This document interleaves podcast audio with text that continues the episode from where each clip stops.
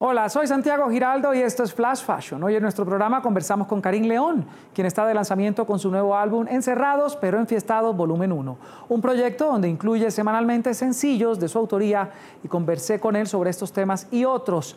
¿Qué, te llevó a este reto musical? Porque me imagino que la selección de temas también supuso un reto enorme. Eh, fíjate que más que nada es un concepto. El disco es, un poco la playlist que, yo escucho, eh, que escuché donde, durante esta cuarentena. ¿no? Son canciones que, que, estuve yo escuchando mucho, que yo usaba en mis reuniones con, con mi gente.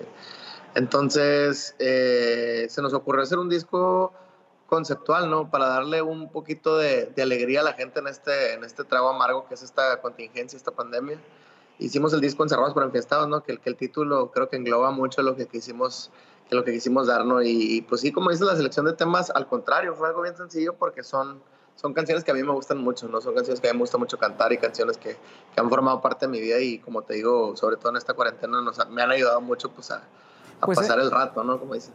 Pues enhorabuena. Y además has logrado una muy buena posición dentro de los Hot Latin Songs de Billboard. ¿Esperabas este espaldarazo? Eh, fíjate que no, fíjate que la verdad que hicimos el disco este como un concepto y como darle algo, pues una muestra de cariño a nuestra gente, ¿no? De, que por la verdad teníamos otros planes y pero no quisimos truncarlos a lo mejor por la cuarentena porque no íbamos, o, nos sacaban los planes a como nosotros los teníamos, ¿no? Entonces decidimos hacer otro, otro plan B que fueron los discos encerrados por enfiestados y pues gracias a Dios, gracias a Dios la gente lo está aceptando y, la gente se ha, se ha casado ahí con el proyecto, gracias a Dios. ¿Qué, opinión te merece que tú se haya convertido en esas versiones favoritas del público? Eh, fíjate que es algo bien bonito, es algo bien, bien interesante porque la canción no la teníamos nosotros en el, en el tracklist original del disco. Salió en el mismo momento, el mismo día, yo la traía en la cabeza y empecé a trarearla y, oye, si hiciéramos una versión así, así. El mismo la improvisamos, el mismo la hicimos y y la verdad que, que, uno nunca sabe, ¿no? Pero yo creo que también la honestidad y lo orgánico que tiene el proyecto de, de Karim León es lo que conecta con la gente, ¿no? Que no hacemos una música a lo mejor pensando en lucrar, sino hacemos música pensando nada más en eso, ¿no? En hacer música. Es tan real lo que dices de conectar con la gente que varias de las composiciones de Karim León han sido grabadas inclusive por artistas como Cristian Nodal y los plebes del rancho. Cuando un artista te busca para que le prestes tus letras y tus composiciones, eh, ¿Qué tienes en cuenta a la hora de identificar qué canción seleccionar para ellos? Fíjate que muchas veces tú ya traes esa intuición o muchas veces a mí también me gusta experimentar o por ejemplo si ya tenemos a un artista que uno siempre dice, no, pues esta canción le puede quedar a tal o le puede quedar, tiene el estilo de tal persona, ¿no? Pero a mí me gusta muchas veces sacar de la zona de confort a los artistas y me gusta proponerles cosas nuevas, ¿no? Porque también el artista ya está como un poco a lo mejor aburrido hacer lo que él hace y siempre se quiere, eh, siempre es bueno reinventarse, ¿no? Y también eh, me gusta a mí proponer hacer la diferencia, ¿no?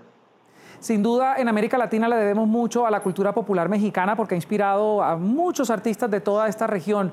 Pero quiero que me cuentes desde tu perspectiva a qué le atribuyes ese éxito que ha tenido y tendrá siempre la ranchera regional mexicana yo pienso que, que, a los latinos, a todos los latinos tenemos mucho en común y que, somos personas alegres, independientemente de, lo, de la tristeza que estemos pasando, eh, somos alegres y la música ranchera eso tiene, ¿no? La música ranchera siempre vamos a ver una canción de desamor donde tenga que ver involucrada con estar tomando o estar con los amigos o algo así. Entonces, eh, pienso que, que, la alegría que tiene nuestra música ranchera, que, que a pesar de, de, hablar de temas de, de mucho dolor, de desamor o de cosas así, siempre nos gusta saborear ese dolor, ¿no? Entonces yo pienso que la, música ranchera es eso, tiene mucho eso. Y obviamente también nosotros, eh, acá en México, pues hay mucho, hay mucho folclore y también el, que nos devuelva nuestras raíces, los que somos mexicanos, y también darle un pedacito de lo que es México al mundo entero, ¿no? Entonces pienso que eso es lo, interesante. Es una música también muy sincera, ¿no? Es una música muy del pueblo y, pienso que también por eso ha, ha trascendido, ¿no? Recuerde escuchar más conversaciones como esta en Flash Fashion de lunes a viernes a la una de la tarde Bogotá, Lima, Quito y dos de la tarde Caracas, costa este de los Estados Unidos, por NTN 24.